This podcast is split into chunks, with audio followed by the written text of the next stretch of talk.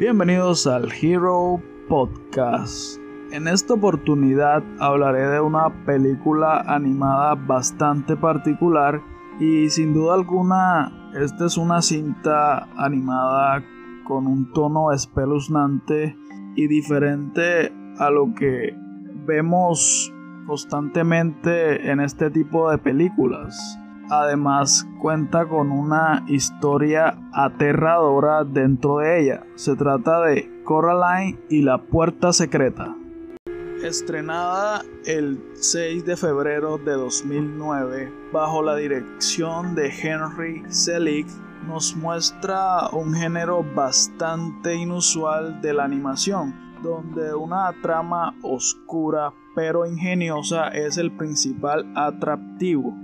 Este asombroso director de clásicos animados como Pesadillas antes de Navidad vuelve a apostar por el stop motion con el que ya había triunfado en ocasiones anteriores. Esta técnica es basada en la fotografía de figuras de verdad en diferentes posiciones para dar la sensación de que se mueven, Coraline, la voz de Dakota Fanning, se ha mudado recientemente junto con su familia a una casa vieja que se cae a pedazos.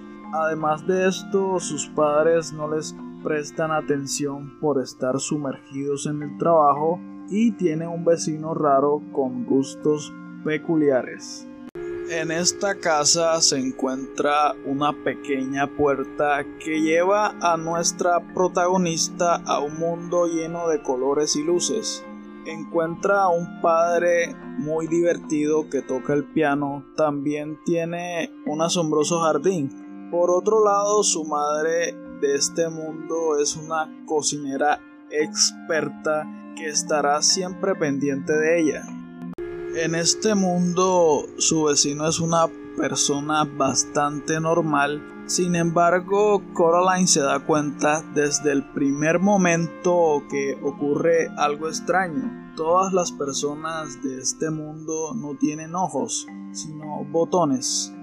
Hay quienes afirman que el filme no es apto para niños, Puede que la historia de su origen nos lo confirme, pues en la vida real este cuento no tuvo un final feliz. La verdadera historia de Coraline. Esta película está basada en la novela con el mismo nombre escrita por el asombroso escritor Neil Gaiman en el año 2002 Gaiman aseguró en diferentes ocasiones que su novela está basada en una historia real de un antiguo y espeluznante cuento de su pueblo natal, el condado de Hampshire en Reino Unido. Cuenta la historia que a las afueras de Hampshire vivía una anciana con su nieta recién nacida. Su hijo y su nuera habían muerto en un terrible incendio donde solo había sobrevivido la pequeña de milagro. Con el paso del tiempo nunca se vio a la niña salir a jugar. Su abuela la mantenía presa y no dejaba que nadie se acercara a la casa. Por esa razón la apodaron la mala madre.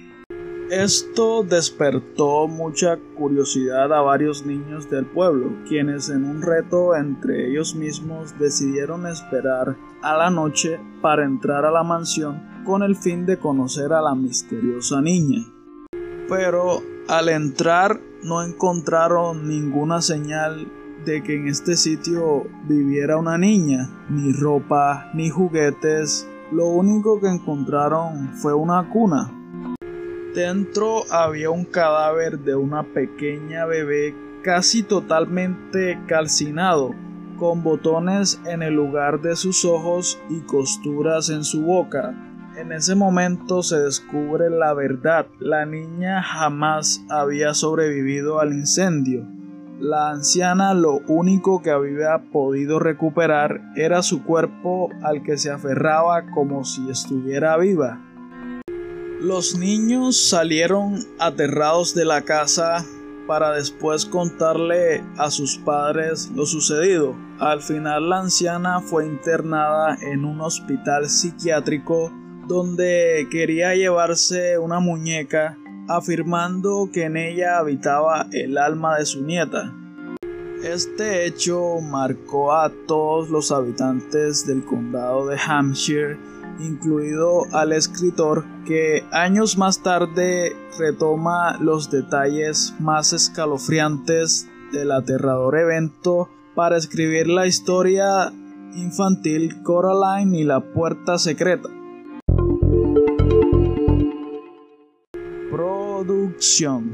El arte del stop motion requiere días de trabajo por unos pocos segundos de animación.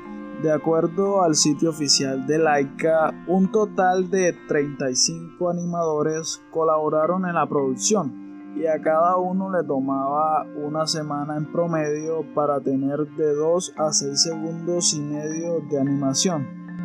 Solo el rodaje se tomó unos 18 meses. En total, Coraline abordó el trabajo de 500 personas a lo largo de 4 años.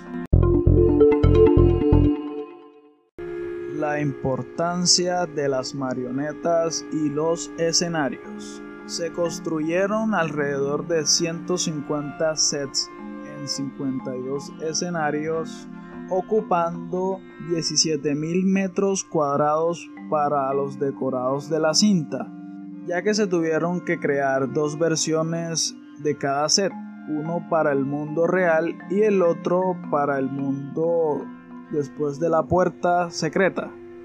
Fueron 3.500 flores con iluminación que se necesitaron para armar el jardín con forma de la cara de Coraline Necesitaron además 70 personas solo para trabajar en las 28 marionetas que se crearon para Coraline. Entre todos los personajes se crearon más de 10.000 caras para cada tipo de expresión facial necesaria. Para la protagonista se crearon 6.300 caras diferentes que se podrían haber combinado de 207 maneras. Mini Sastre. Todos los elementos del filme fueron hechos con extremo detalle. Eso incluye los pequeños suéteres junto con los guantecitos que llevan los personajes en la cinta. La persona encargada de este trabajo fue Altea Chrome, quien en su sitio oficial se define como pionera del microtejido el tejido a mano de mini guantes, por ejemplo, se tomaba seis semanas desde el primer diseño hasta el producto final. El proceso requería agujas con un diámetro aproximado de 0.01 milímetros. Canciones perdidas. En las etapas iniciales de la producción se tenía pensado que la banda independiente de Nine Giant iba a componer la música de la película. Sin embargo, conforme se iba desarrollando, el proyecto se convirtió en algo más oscuro. Selig tomó la decisión de que su trabajo ya no se ajustaría al tono final de Coraline. Una de sus composiciones al final se tomó para la película terminada, Other Father Son, el resto de las canciones las lanzó la banda de forma independiente. ¿Quién es YB?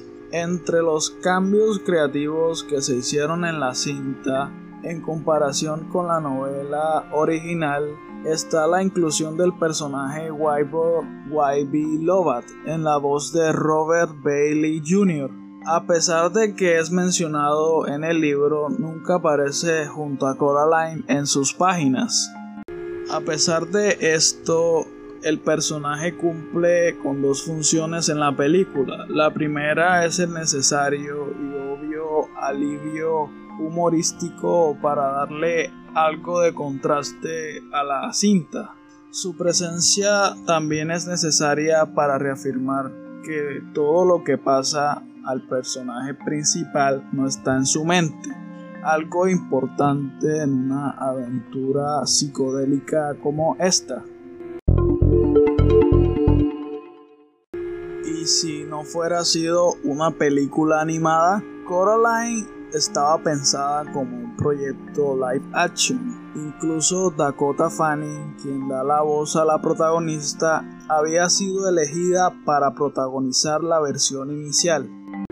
Con todo esto, el director Henry Selick no le convenció la idea de ejecutar la película de esa manera. Creía que específicamente las escenas que involucraban a los animales se verían demasiado falsas para tener buena pinta en el live action. Así que se decidió por hacerla animada y conservó a Fanning en el protagónico. Influencias japonesas. Selig quería una dirección artística diferente a lo que se venía utilizando en las animaciones en aquel entonces. Para esto conoció el trabajo del artista gráfico japonés Dahiro Uesugi. El director lo invita a colaborar en la película como artista conceptual y sus propuestas influyeron grandemente en las proporciones de los personajes, así como en la paleta cromática de la película. Si bien sabemos, la película animada está basada en un libro infantil, pero la atmósfera de la película fue mucho más oscura que pesadillas antes de Navidad. Muchos padres sacaron a sus pequeños del cine a causa del miedo que les causaba la película.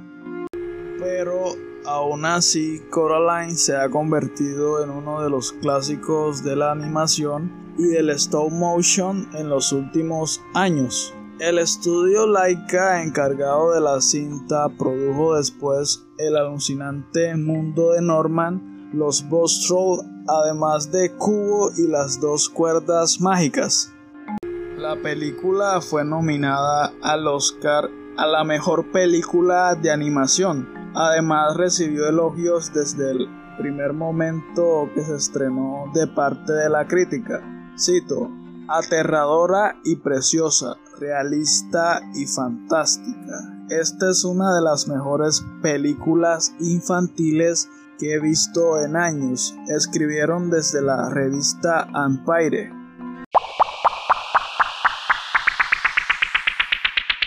Y bueno amigos, esto ha sido todo por este episodio y me gustaría que en los comentarios de nuestras redes sociales nos pongan qué fue lo que más les gustó de la película Coraline y la puerta secreta.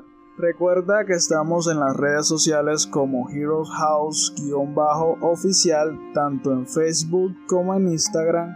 Yo soy Giancarlos Hernández, ha sido un placer, gracias por escucharme y nos vemos en el próximo episodio.